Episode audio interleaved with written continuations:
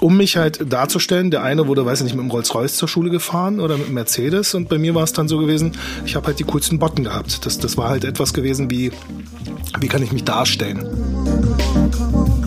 Podcast, der Mode-Podcast. Der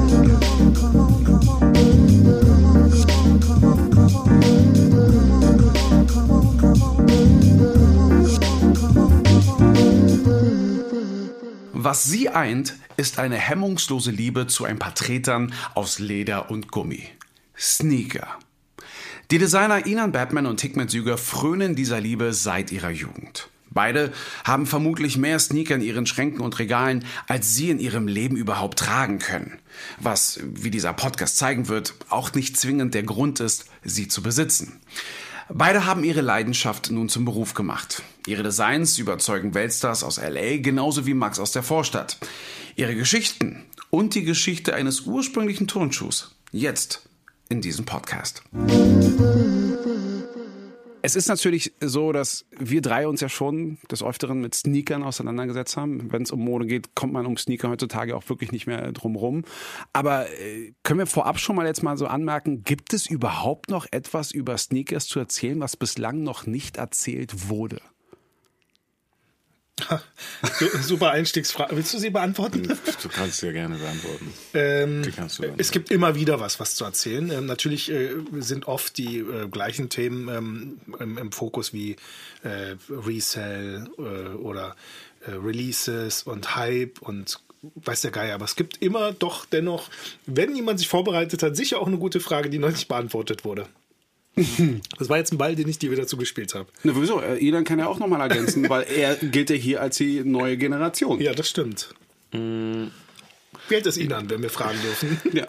ja da, dazu kommen wir gleich. Erstmal okay. nur, es geht jetzt wirklich um die grundsätzliche Frage, gibt es überhaupt noch grundsätzlich was, was man über Sneakern überhaupt ja. noch erzählen kann, was bis jetzt noch nicht erzählt wurde? Ich glaube, Hickman hat das auch schon richtig gesagt, ohne das jetzt einfach zu bestätigen, weil ich nicht darüber reden will. Aber es, es dreht sich momentan dann doch wirklich umfasst das Gleiche. Wann ist der Release? Wie viel kriegt man für den Resell? Wie viel, wie viele Paare gibt's? Es sind wirklich fast nur noch die gleichen Dinge. Ich glaube, wo sich noch ein bisschen abhebt ist, wenn ich da falsch liege, musst du mich korrigieren, ja, ist, wer kriegt den früher? ähm, und wie viele Paare kriegt man mehr um sein Feed stärker zu streuen. Auf den Kanälen, über die man den halt streut. Also, wie bin ich noch krasser? Und heb mich noch mehr ab von dem, was eigentlich schon gerade passiert. Und genau da, meines Erachtens nach. Und genau da würde ich nämlich ansetzen wie kann ich noch krasser werden, hat er auch irgendwie so seinen Ursprung. Und das Gute ist, dass ich hier auch wirklich zwei Herrschaften mit ähm, äh, unterschiedlichem Alter auch hier äh, vor mir sitzen habe. Hickman und ich äh, sind ja so ungefähr gleich alt. Wir reden jetzt hier 74 und 73er Jahrgang, äh, Ihnen 89er Jahrgang. Du weißt damals, das war die beste Zeit, Mauerfall und allem, was dazu gehört. Aber es hat sich ja schon einiges getan. Vielleicht sollte ich jetzt hier irgendwo mal in die Runde auch erstmal werfen. Hickman und ich kennen uns ja tatsächlich einfach noch einfach aus der, aus der Tatsache, dass wir aus Berlin sind. Genau. Wir haben auch zusammen Eiscreme verkauft. Geil. Äh, äh, das ist kein Scherz, nice. wirklich auch mit weißem Hemd und schwarzer Fliege. Ja, ja, ja, genau. ähm, und damals aber auch schon mitbekommen, dass man so einen gemeinsamen äh, Fable, also ein gemeinsames Fable auch für Sneaker auch hatte. Damals auch, auch mit Niklas ja auch noch äh, auch Schuhe verkauft. Damals, wo, oh mein Gott, 600 D-Mark für einen Schuh, bist du verrückt. Aber das, das war schon oberste Fahnenstange, also höher ging's da gar nicht. Also wir reden boah. jetzt von umgerechnet 300 Euro, äh, Leute, die den Umrechnungskurs von D-Mark zu Euro nicht kennen.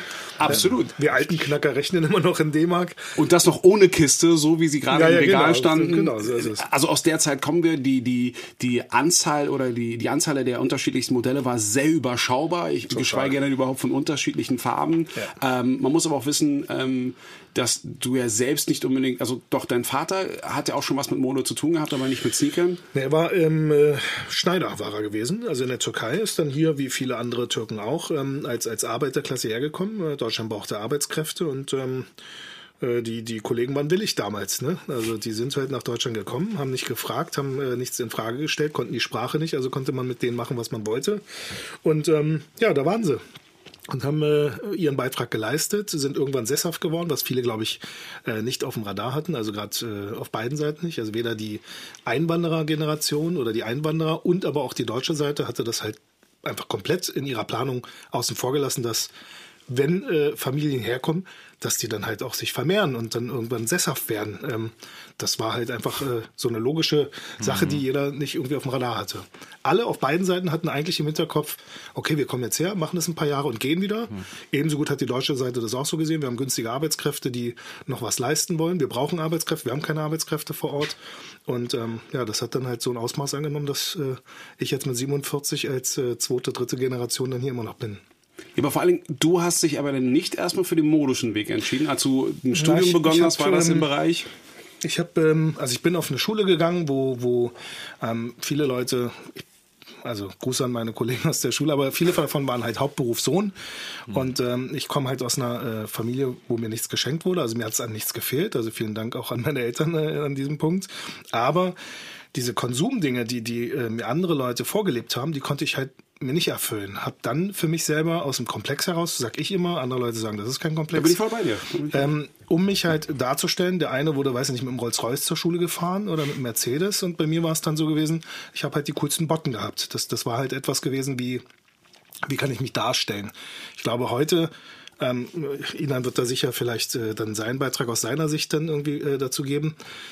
Ähm, damals war es schon so, wir haben uns versucht, ähm, zu unterscheiden. Also es war halt so, es gab äh, Punk, es gab Rock, es gab äh, ähm, Rockabillys, es gab Skins, es gab äh, äh, Rugger-Typen, es gab Hip-Hopper wie mich ähm, und das, das war halt schon unterschiedlich und jeder hat versucht, äh, durch äh, die Individualisierung seines Auftretens im Prinzip ähm, etwas Besonderes zu sein. Ja, aber, aber dazu, da, da greifst du schon wieder ein bisschen vor. Also das sind ja. ja schon die Sachen, die dazu geführt haben. Weil ich wollte noch mal du weißt, ich quatsch viel. Nee, du, als ob ich da eine Ausnahme wäre. aber äh, gerade, ich wollte auf das Studium mal eingehen, ja. weil du ja nichts mit Mode studiert hast. Nein, studiert ich habe nichts, nein, nein. Das, äh, studiert habe ich äh, technische Informatik, habe ich mein Vordiplom gemacht und äh, Betriebswirtschaftslehre an der TU. Aber das ist ja weniger der Grund, warum die meisten dich erkennen. Viele kennen dich ja sozusagen als den ich Godfather glaub, of Sneaker. wahrscheinlich keiner wahrscheinlich auch, genau das.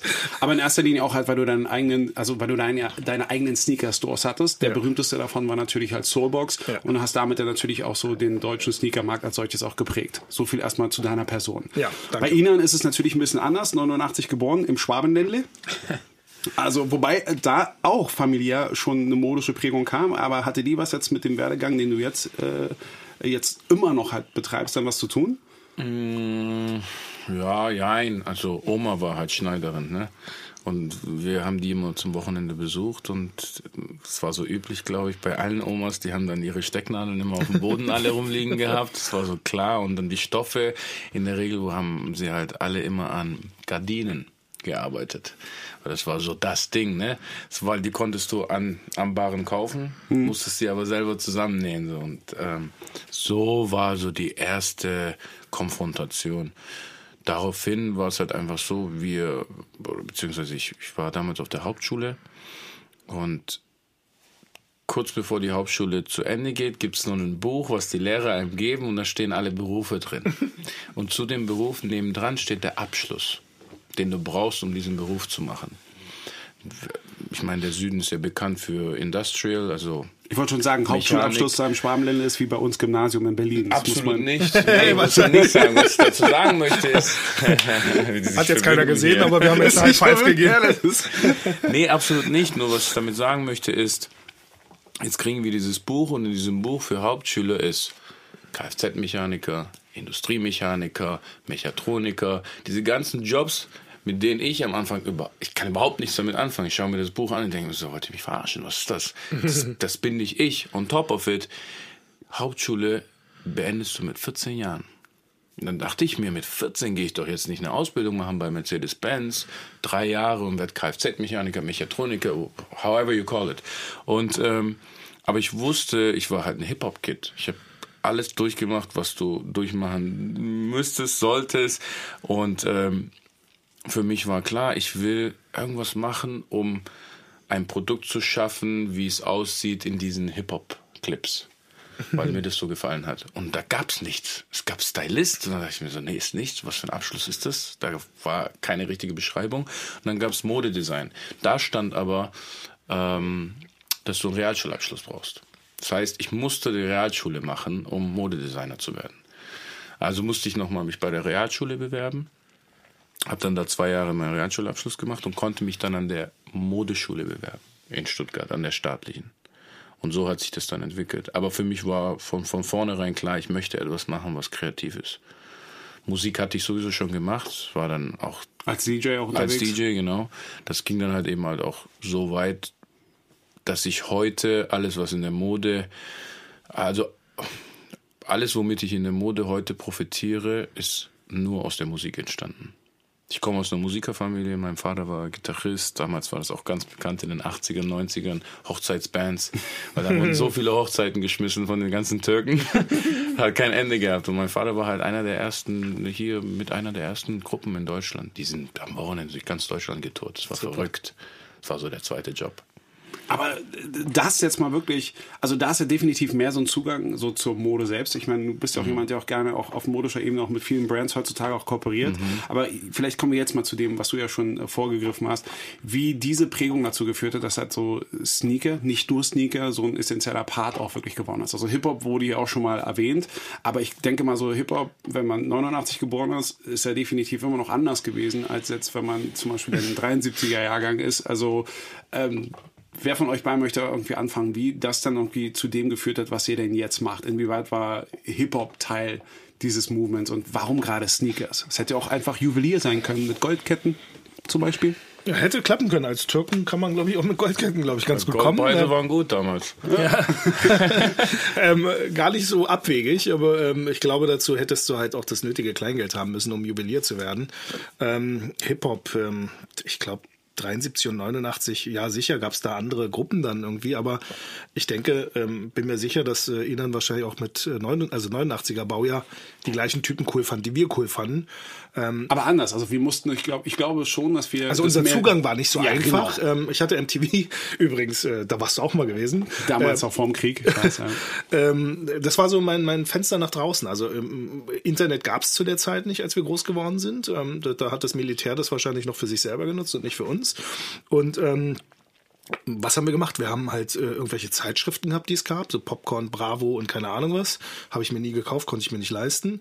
Und ähm, wir hatten aber Kabelfernsehen gehabt, recht früh. Ähm, und äh, dadurch habe ich Zugang halt zu, zu ähm, MTV gehabt. MTV war damals noch so, da hat man Musikvideos gesehen und Bass. Musikclips und MTV konnte. Bass. Nein, ähm, das gab es ja, zu meiner Zeit ja, aber nicht, das gab es später. später. Ich hatte damals keinen Kabelanschluss. Also. Und dann gab es halt Freunde, die halt, ähm, also der Vorteil an Berlin war halt immer gewesen, wir haben äh, Zugriff auf, auf äh, US-Leute gehabt, auf Franzosen, auf Engländer, die wir uns im Clubs Prinzip auch Future, hatten, wie sie auch heißen. Genau, wir hatten Clubs gehabt, die im Prinzip diesen diesen Einfluss mit reingebracht haben. Und dann haben wir auch dadurch natürlich auch den Zugang zur Mode bekommen. Äh, die ersten äh, Platten, wenn du dann siehst, LL Cool J in schwarz-roten äh, äh Jordan 1ern oder sowas oder äh, Kid in Play, die dann Jordan 3 auf dem Cover tragen. Und das war dann halt so für uns so, okay, die Typen sehen echt cool aus. Oder Superstars, das erste Mal, als die Superstars äh, Run DMC ähm, die Dinger getragen haben ähm, bei dem Video mit Aerosmith zu, äh, zusammen. Das war dann so, okay, wo kriege ich den Scheiß her? Das Ding ist halt, in Deutschland gab es halt nur weiße Tonschuhe. Das gab ja nicht mehr. Es waren weiße Tonschuhe, that's it. Und ähm, wenn du was Cooles haben wolltest, hattest du entweder die Möglichkeit über irgendwelche Stationierten, also die Kids von den Stationierten in äh, Berlin. Wir hatten das PX, also den Post Exchange. Genau. Economar bei den Franzosen. So ist es. Und ähm, die andere Möglichkeit war gewesen, du hast halt Kumpels gehabt, die gerade einen Schüleraustausch gemacht haben. Also zu, bei uns war es in der zehnten Klasse so, dass viele dann ja äh, USA gemacht haben. Ich hatte einen Kumpel, Siamak, äh, den kennst du glaube ich ja, auch. Stimmt, ja. Sia habe ich dann, ähm, übrigens gab es da kein PayPal oder kein BitPay oder sonst nee, irgendwas, Cash. sondern ähm, du hast ich, auch Geld in Umschlag rein Cash. und äh, Geld in Umschlag rübergeschickt und äh, dann gewartet. Das Ding ist halt, aber auch so ein Brief hat ja auch ewig gedauert. Also selbst Luftpost hat ewig gedauert. Also du hast dann zwei, drei Wochen hast du einen Brief äh, losgeschickt mit Bargeld. Und dann kam irgendwann mal ein Brief zurück nach zwei, drei Wochen. Ich habe dein Geld bekommen.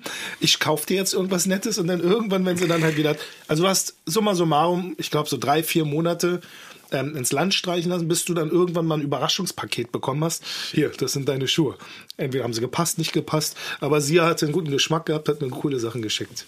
Also war wirklich so nach Gutdünken. Deine Frage habe ich zwar nicht beantwortet, aber war, glaube ich, eine hübsche nee, Geschichte. Geht, wir weiben uns ja langsam irgendwie so rein. Ich versuche ja gerade auch ja. mal ein bisschen so die unterschiedlichen Generationsprägungen zu haben. Wie gesagt, Jahrgang 89, mhm. also ähm, genau solche Schwierigkeiten oder gab es das denn für dich schon einfach? Weil du bist ja schon etwas gezielter auch auf diesen Modeaspekt ja auch eingegangen. Ich bin, ähm, also wie wir rangekommen sind an die Sachen, muss ich tatsächlich sagen, wir waren ja auch wir hatten ja auch unglaublich viele amerikanische, also unglaublich viele. Wir hatten, wir, haben, wir hatten schon einige Barracks so, ne, wo man äh, dann halt durch einen Ami äh, den Kontakt gepflegt hat. Die waren ja die einzigen, die da rein durften mit ihren ID-Cards und die dann halt die Sachen da rausgebracht haben. Mein Fokus als ich den Kontakt zu denen aufgebaut habe, war nie Kleidung. Ich war so fokus an den ganzen Getränken, die in dem Bier und Kaugummis war LSA, ja. Hypnotic. Das oh, war gleich richtig nach vorne. Ich war so da, weil du musst dir vorstellen, ich bin 15 und ich fange schon an, an den Partys zu zocken. Aber ich will halt den coolen Drink neben DJ-Pult haben. Warum? Weil die Amis so Attention und kommen dann zum DJ und sagen so, wo kommt der Drink her? Und that's how I built the community. Also ich habe, ja, ich wollte, ich, ich wollte nicht to the source, sondern ich habe versucht, komplett drumherum zu gehen, also was die halt alle dann anspricht. Aber tatsächlich wirklich durch die Amis. Die Amis haben die ganzen Mixtapes rübergeschickt in die Kasernen. Mhm. Funkflex, Clue, diese ganzen Envies und was da halt alles produziert wurde an Mixtapes. Diese Mixtapes gehen in die Nachtclubs und werden verkauft. Tony Touch. Tony Touch. unglaublich. Und so kommst du halt die ganze Zeit in Berührungspunkte.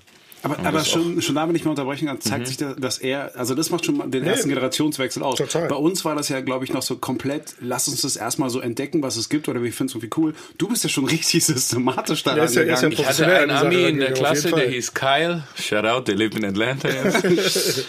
ich kann mich noch erinnern an ihn, weil er hat in der, in der Barracks gearbeitet und dann habe ich zu ihm gesagt, was kriegen wir da raus? Habe ich zu ihm gesagt. Dann hat er gesagt, guck mal, wir können so viel Alkohol im, im Monat, weil die hatten so, so, so. Kontingent so, oder so? Ja, so ein Kontingent. Sechs Liter Alkohol können die kaufen, zehn Liter Benzin oder 30 Liter Benzin im Monat. In, in, Irgendwie sowas. Und ich war so, okay, let's write it down. So, was kostet was? Und ich mit ihm schon so eine Pläne geschmiedet, damals halt. weil ich mir gedacht habe, so, ey, wir müssen alles rausholen, was wir da kriegen, was wir hier nicht kriegen. Warum? Wir haben diese Partys geschmissen und konnten halt, abgesehen jetzt vom Benzin, aber konnten halt diese Getränke, diese. Süßigkeiten. Ich mache eine Tankstelle auf. Ja, so ungefähr. Aber all das konnten wir dann eben halt auf der Party richtig vermarkten, weil wir halt voll auf diesen Armeefilm gefahren sind.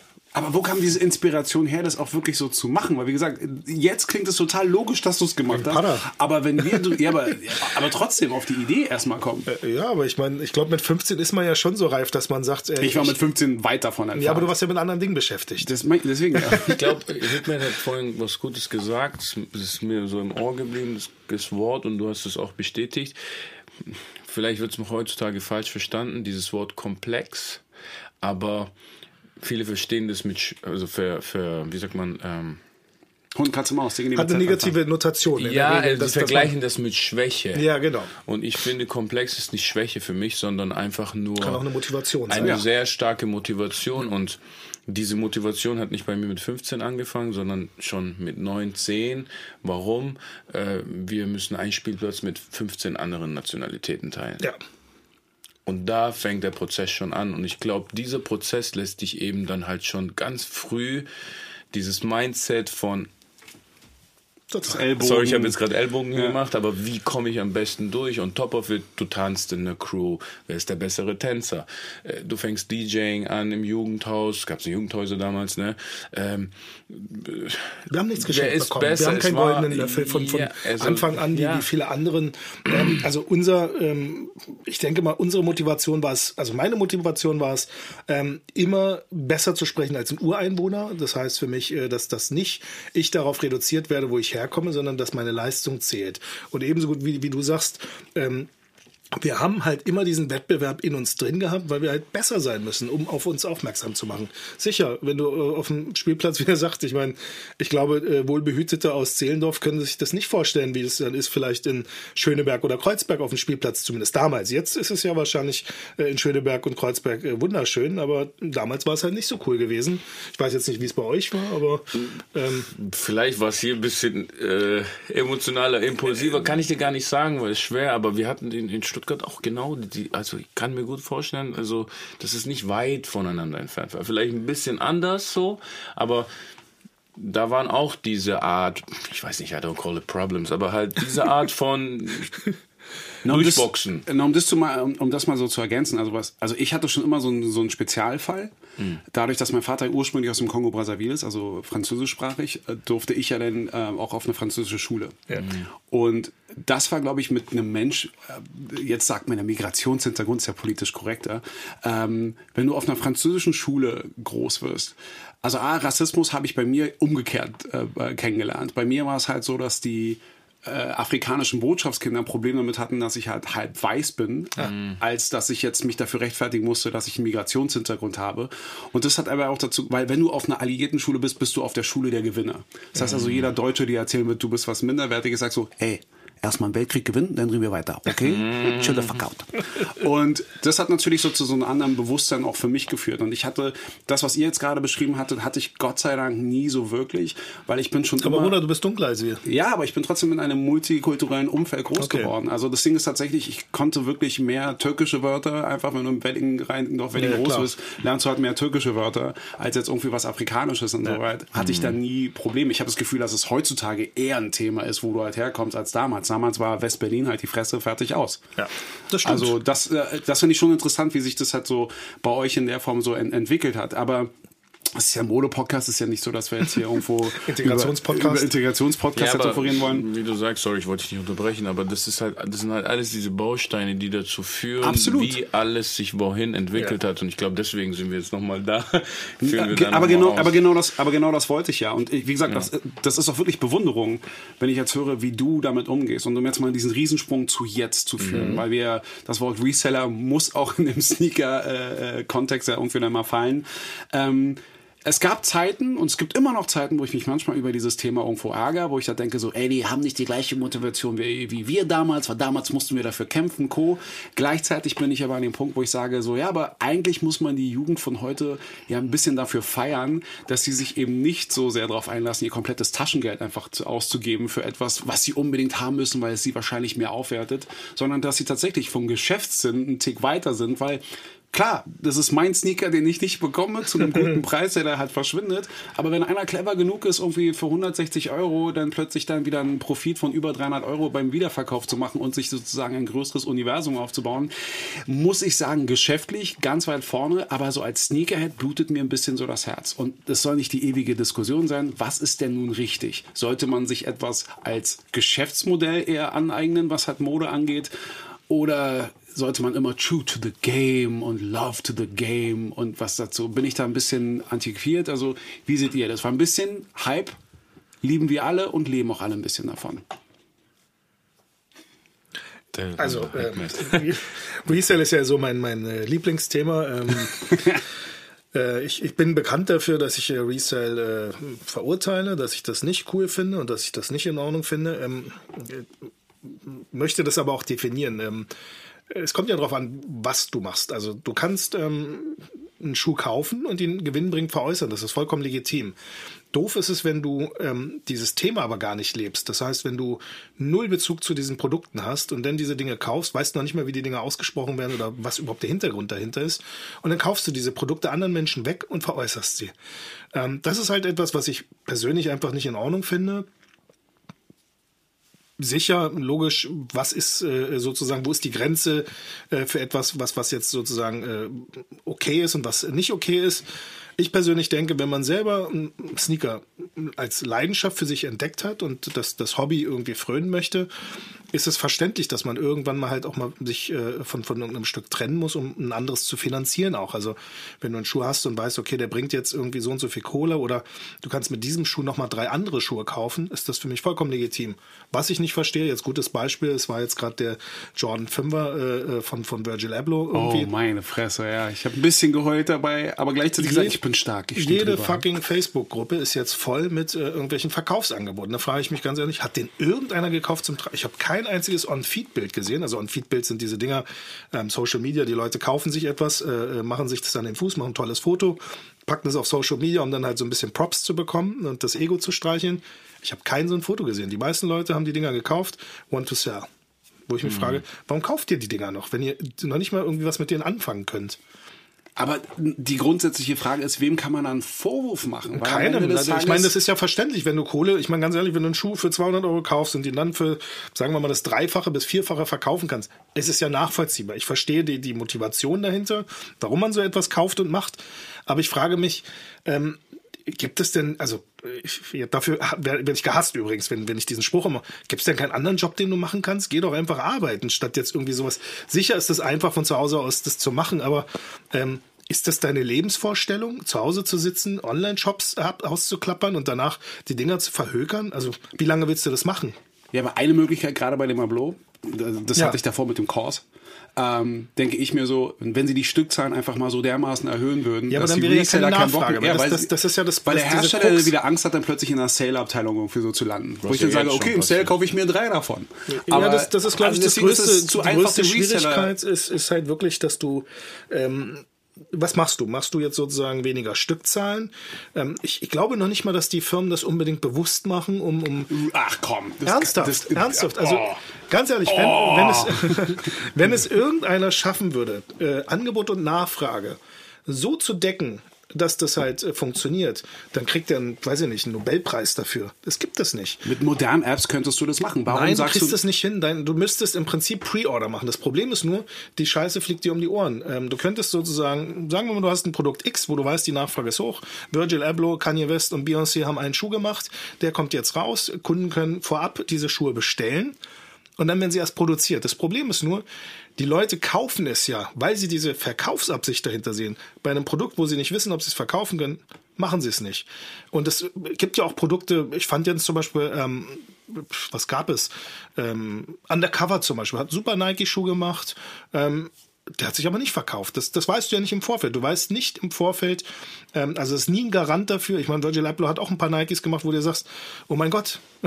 also ich fand sie jetzt nicht schlecht, aber sie haben sich 0,0 verkauft. Korrekt. Und äh, genauso ist jetzt bei dem Fünfer, wann wäre jetzt die richtige Stückzahl erreicht? Ähm, Machst du 50.000? Machst du 100.000? Machst du 5 Millionen? Kanye West hat das am Anfang gemacht. Er hat große Stückzahlen schon gemacht. Die Leute haben ihm vorgeworfen, er macht zu wenig, er macht nichts für die Leute, die einen haben wollen. Dann hat er immer mehr die Schraube aufgedreht. Mittlerweile meckern wir darüber und sagen, ich kann kein äh, Easy mehr sehen. Und Easy ist schlimm und gibt es zu viel. Aber er hat genau das gemacht, was die Leute von ihm erwartet haben. Er hat mehr produzieren lassen. Und jetzt heulen wir rum, weil wir sagen, es ist zu viel geworden. Also es gibt keinen kein, ähm, super äh, goldenen Punkt, äh, wie viel Stückzahlen du machen musst, damit äh, die Nachfrage nicht übersättigt ist, aber auch nicht untersättigt ist. Ihnen als der Jungsche hier am Tisch. Wie siehst du das, wenn zwei alte Herrschaften, wir sind uns ja einig diesbezüglich. Es ist halt eine dumme Situation, aber was haben wir falsch gemacht, dass eure Generation uns die Schuhe wegkauft? die Schuhe wegkauft. Ich, ich, ja, es ist, es ist ein sehr, sehr schmaler Grad. Ich finde den, den, den Ansatz, den der Hickman gerade erwähnt hat, dass es einmal zum Teil so, okay, ziehst du ihn an oder du ziehst ihn noch nicht mal an und kaufst ihn nur, um wieder zu verkaufen, um einfach Kohle zu machen. Was ist die Intention? Was ist die Motivation? Was ist dein Drive überhaupt bei dieser ganzen Story? Und ich persönlich denke halt einfach, dass man ist auch so schwer generell jetzt einfach da so über den Kamm zu scheren. Ich, ich, Deswegen erhöhen kenn, wir den Druck ja, auf dich. Ja, ist okay. Nee, ich kenne ich kenn, ich kenn Jungs aus den Staaten zum Beispiel, die haben ein richtiges Business daraus gemacht, ne? Also, die haben ein richtiges Business daraus gemacht und wenn ich sage Business, dann ist es nicht mehr fünf Paar, über die man Na, sich klar. freut, die haben Access zu einem Release von zwei, drei, 400 Paar. Ja. Und da macht das für die 200 bis 300 Euro Profit oder Dollar richtig Spaß. Wir reden von einem Drop. Ja. Und dann, ich weiß nicht, wie viele Drops im Jahr gibt, aber lass es von mir aus fünf von diesen Drops sein, die so reinknallen, warum soll der in dem Moment dann sagen, so, ja gut, ich habe den Access zu den Doors, was soll ich mir jetzt einen normalen Kapitalismus Job holen? Pur, Kapitalismus pur, plus on top of it. Ich trage den Schuh nicht mal, aber was ich mir leisten möchte ist, ich möchte den gleichen Wagen haben wie meine Lieblingsrapper.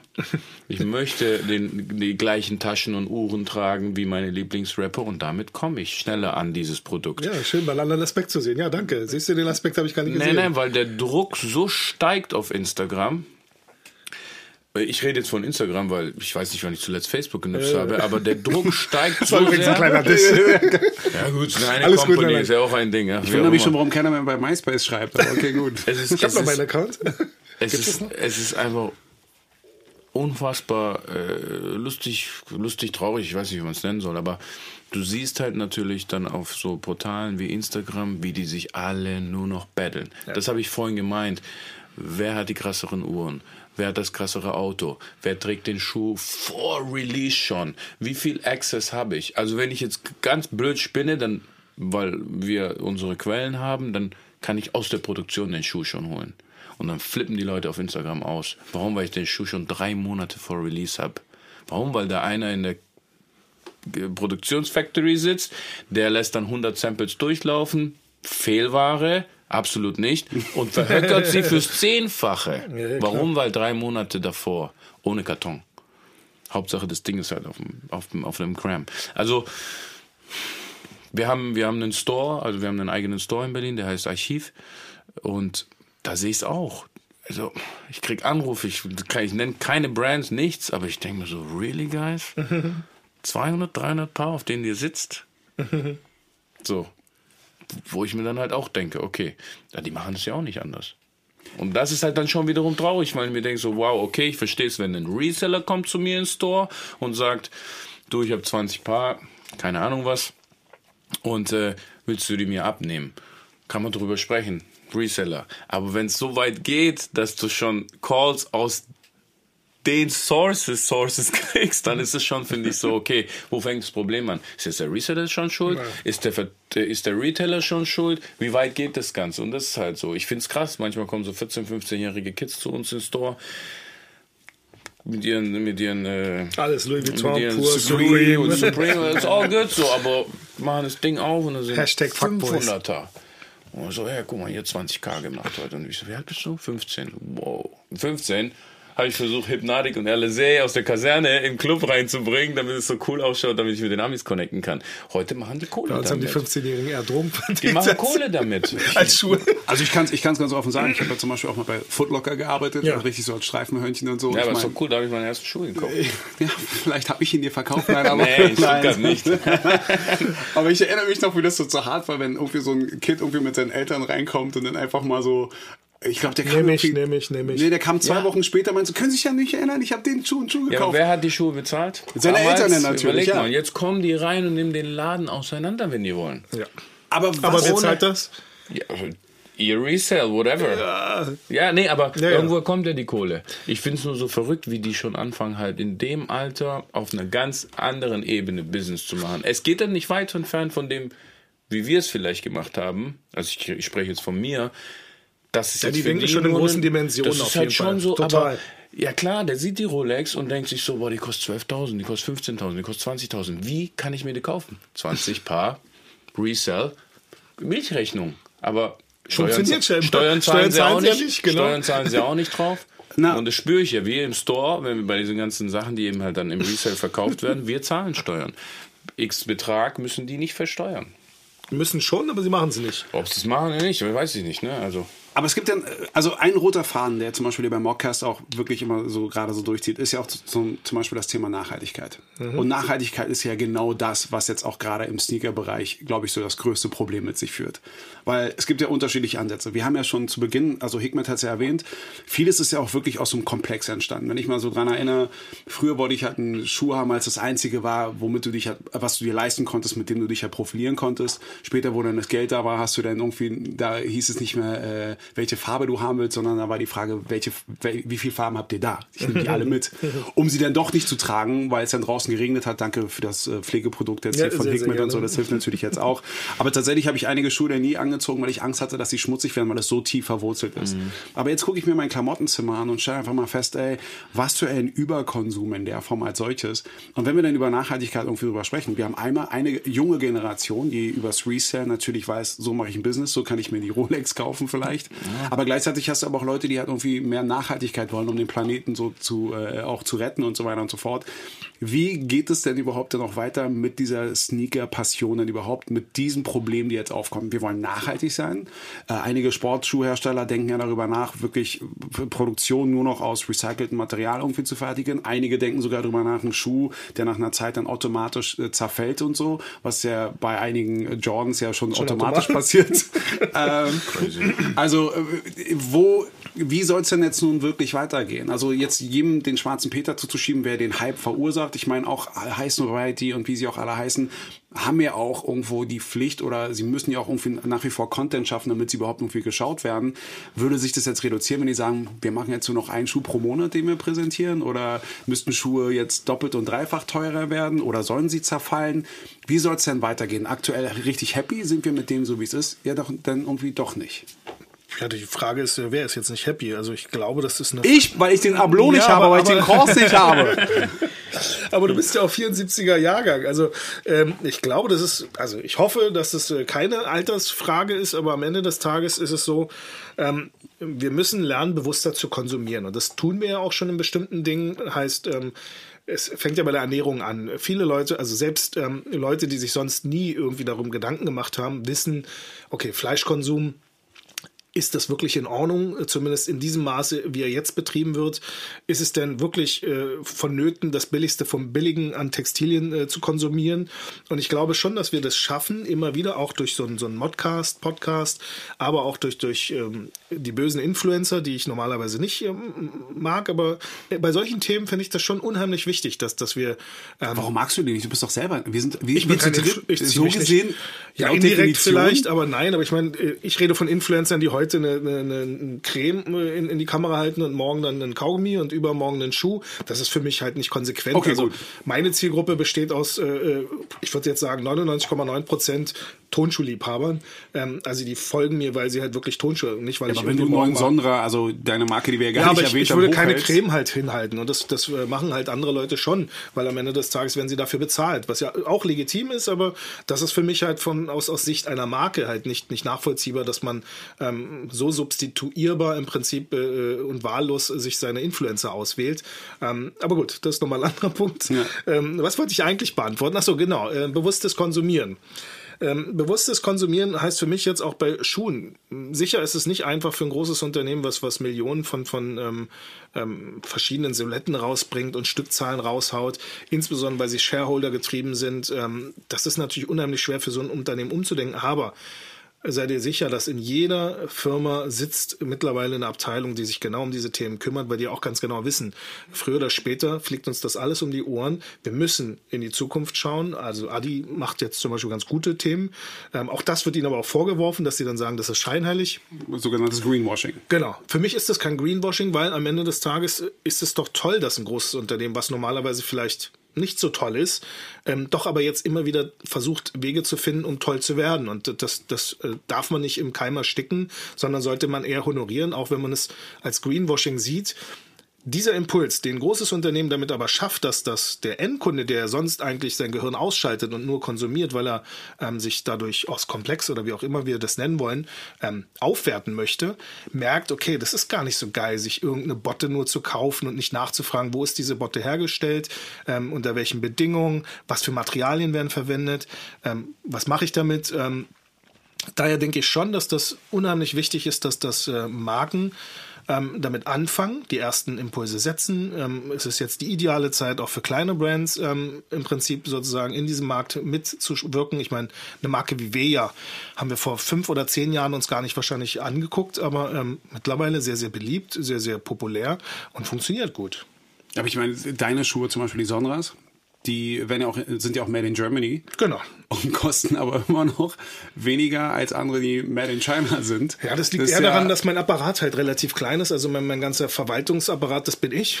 Also ähm, ich glaube, du kannst halt in einem Überstrukt, also jeder, der schon mal in einer großen Company gearbeitet hat, weiß, dass viele Positionen fragst du dich, warum gibt's den Typen da? Was macht denn der eigentlich da?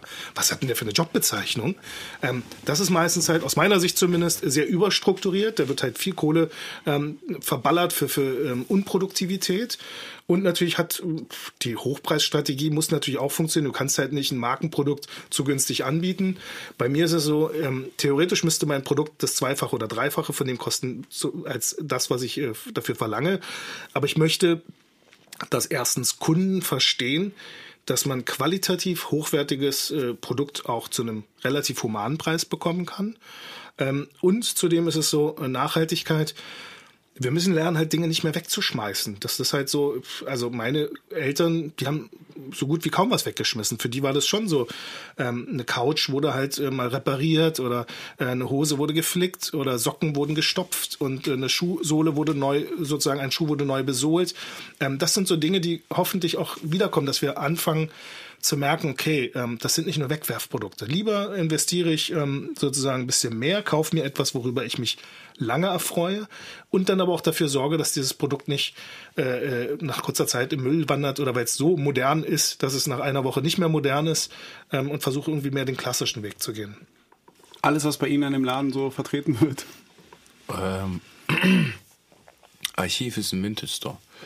Also wir verkaufen keine neue Retail. Also ist ja nachhaltig. Ja, ja. Und ich freue mich auch immer, abgesehen davon, wenn die Zahlen gut sind natürlich, freue ich mich aber trotzdem umso mehr, weil ich hatte diese Konversation, ich glaube, letzte Woche in New York habe ich mit einem Freund darüber gesprochen, der auch ein eigenes Brand hat und der ist nur auf Sustainable geht der.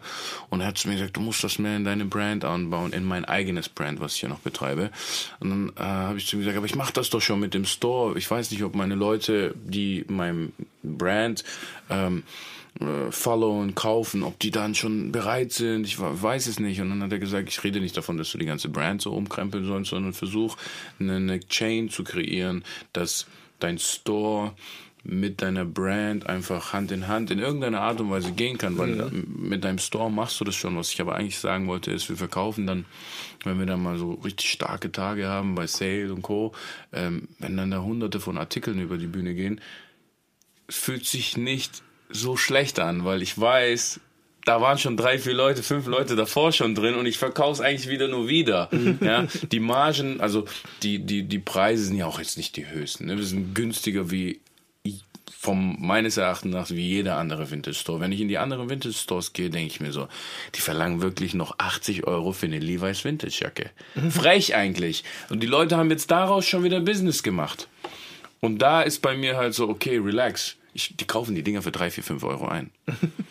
Das sind heftige Margen, wo ich mir dann denke, geil, unternehmerisch, aber ab, bei einem ab Projekt kommen die bei jedem Laden vorbei und sagen, ey Bruder, du kaufst die mal für drei, fünf Euro ein. Gib mir nee, die für aber ich meine, ich bin nicht so groß wie, ja, ja, ohne gut. Werbung wie Pick and Wait zu machen oder sonst was, schon direkt beworben, aber die kaufen containerweise Klar. ihre Ware ein und da ist, sind, die, sind die Einkäufe natürlich günstiger, aber äh, man muss irgendwo abwiegen so und für mich war das bei dem äh, Projekt einfach so, wow, auf der einen Seite, ich weiß, ich habe dieses kommerzielle Produkt, äh, was ich versuche exklusiv wie möglich zu halten und dadurch nicht die Stückzahl so sehr erhöhe, dass es so kommerziell ist. In fünf Jahren sitzen wir hier und dann sagen so Sellout. Aber und dann auf der anderen Seite haben wir den Store, wo wir dieses Reselling Vintage Nachhaltigkeit einfach versuchen an, an den Kunden weiterzubringen. Und es, es fühlt sich gut an. Es ist eine super neue Erfahrung und es ist schön zu sehen, wie die Leute kommen und, und, und ja, ihre Sachen, die sie zum Teil bei uns gekauft haben, wieder uns bringen und wir es dann wieder weiterverkaufen. Ist gut, ist nice. Schön. Was glaubt ihr, um mal so, so, so, so eine Kernsituation, die ich mal vor 15 Jahren hatte? Damals, als so die ganzen Modebrands mit Sneaker kamen, Prada, Gucci, ja. Kram und Co. für 500 Euro und so weiter. Dann habe ich schon gesagt, so, ich bin doch kein Idiot, ich gebe keine 500 Euro für so einen scheiß Schuh aus, ich nehme einen richtigen Sneaker, ich gebe es halt real und so weiter und so ja. fort. Äh, mittlerweile, äh, also jetzt, wo es ja zwar Karl und so, die kommen alle wieder so zurück, aber größtenteils wurden die ja wirklich ersetzt durch diese etablierten Brands, so wie Gucci, Balenciaga und allem, was da so dazugehört. Was glaubt ihr denn, ist jetzt wirklich so der nächste Trend? Es gibt so Leute wie Marsha Ali zum Beispiel, der Schauspieler, der auch ein Sneakerhead ist, aber der sich halt vehement weigert, auf einem roten Teppich mit einem Sneaker daherzukommen, und er meint, das ist das falsche Statement, er will nicht so dargestellt werden. Ähm, Wird es jetzt irgendwann mal abebben? Ist, ist der Sneaker-Kult noch jetzt für die nächsten 20 Jahre noch äh, da oder seht ihr da auch schon so, es wird sich was ändern, die Marken werden sich ändern? Wie beeinflusst es jetzt eigentlich auch euer eigenes Thema? Heißt es, dass du auch mit anderen Marken, die nicht so unbedingt aus der Sportswear kommen werden, wird es auch einen Sonderer denn als festen Schnürschuh geben? So aus, aus äh, was sind da jetzt eigentlich so für Aussichten jetzt bei euch im Kontext so mit Sneakern und äh, Mode? Segment, bitte. Äh. das ist gute Einleitung immer, ne? Was war jetzt gerade die Frage? Na, was glaubst du, was, was wie wird sich das jetzt für euch weiterentwickeln? So, ja, wird es jetzt, ähm, wird es also, noch die drei Streifen, den also, Swoosh geben also diese, oder ja, ganz andere Brands Also Tonschuhe, Tonschuhe sind nicht wegzudenken. Also ich mache das jetzt schon eine Weile. Ähm, ich mache das jetzt, keine Ahnung, über 25 Jahre mache ich jetzt mit Tonschuhen. Das ist ganz schön alt. Ja, scheinbar ja. ähm, das merke ich jeden Morgen, wenn ich ins Spiegel schaue. ähm, das, das Ding ist, es hat sich im Prinzip, ähm, also Mode ist zyklisch aus meiner Sicht. Also wie vieles in der Natur auch, ähm, hört sich bescheuert an, aber ähm, auch unser, unser ähm, Geschmack oder unser, unser Modeempfinden ist halt auch zyklisch. Das heißt, es kommen immer wieder Dinge zurück. Wir haben die 70er wieder gehabt, wir haben die 80er wieder gehabt, 90er.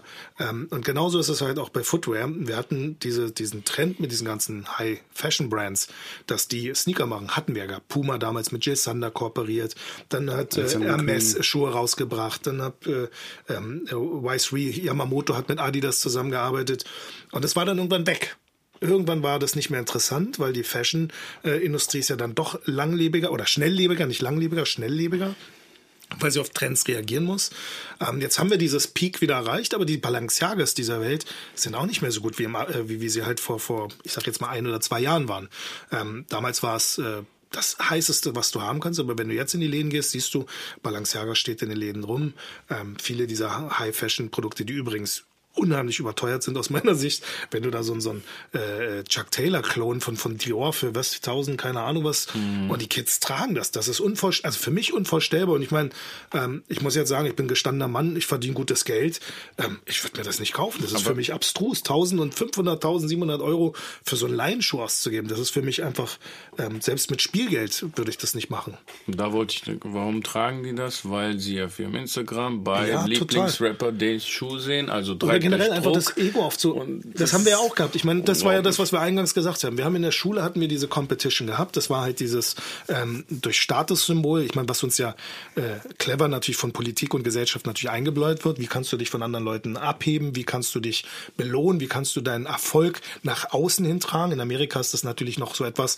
Äh, da wird dir das ja noch gegönnt. Die Leute sagen ja, oh Hammer, der hat die geilste Rolex oder hat sich jetzt eine äh, AP gekauft oder sonst irgendwas. Die Uhr kostet 30 Riesen. Und ja, aber die Amerikaner haben auch die Tendenz zur 10-Kreditkarte und verschulden sich gerne für irgendwas. Aber in, in, in also Deutschland, wenn ich das jetzt so pauschalisiert sagen leider. darf, wird kommt es eher auch, geneidet. Ja. Also wenn, wenn, wenn ich ein Foto mache und halt einen Sneaker in der Hand und da sieht halt irgendeiner dann meine Uhr, dann, dann kriege ich immer irgendeinen doofen Kommentar, ja, wo ich mir mal sage, ähm, ich habe dafür gearbeitet. Ja, das, das war für mich als gerade als Arbeiterkind, war das für mich natürlich schon so, so ein Achievement. Ja, eigentlich dämlich, wenn du jetzt so als Außenstehender das betrachtest und sagst, wie mit einer Oberflächlichkeit sich zu identifizieren. Aber ähm, trotz alledem hat mich das schon irgendwie geprägt, aber ähm, eigentlich wollte ich eine ganz andere Frage beantworten. Du merkst, ich, ich weiche immer wieder ab. Das ist das Alter Ich sag dir, aber allgemein ist es ja eh schwierig, weil es halt wirklich so ein ambitioniertes Thema auch einfach ist. Das hat sehr viel Leidenschaft. Und ich versuche ja auch, ich weiß, dass ich von euch keine Schwarz-Weiß-Antwort nein, nein, bekomme. Darum geht's ja es gibt auch keine richtige oder falsche ganz genau. natürlich. Aber so tendenziell das Gefühl, was man irgendwo auch hat, wie gesagt, ich hatte früher auch ein anderes Gefühl, was Sneakers angeht. Jetzt bin ich überrascht, wie sich das entwickelt hat.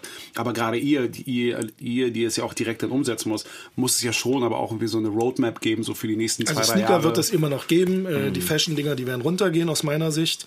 Sportswear-Brands werden versuchen, ähm, schneller zu liefern. Bedeutet, ähm, Dinge, die ad hoc also wir, wir sind ja schnelllebig geworden. Das heißt, ein Trend entsteht, der Kunde möchte sofort drauf zugreifen. Adidas hatte das schon echt gut gehabt mit dieser Speed Factory Idee.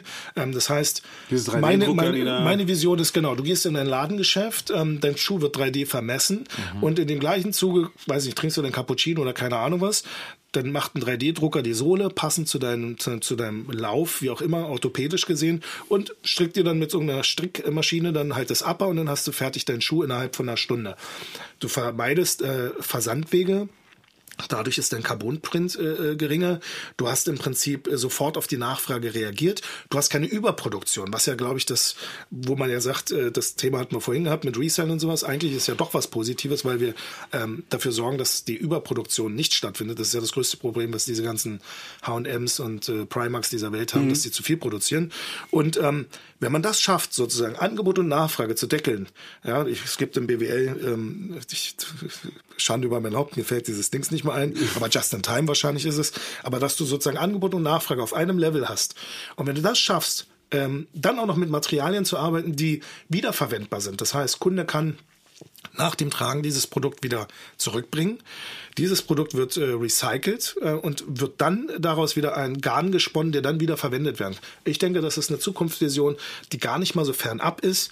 Ich habe das bei meiner eigenen Marke, habe ich das schon so, dass ich äh, Sohlen, Reparatursohlen anbiete. Also ich mhm. biete Innensohlen ein, ich biete Außensohlen ein, äh, an, so dass die Leute die Sachen nicht wegschmeißen, sondern sie halt theoretisch sozusagen refurbischen können.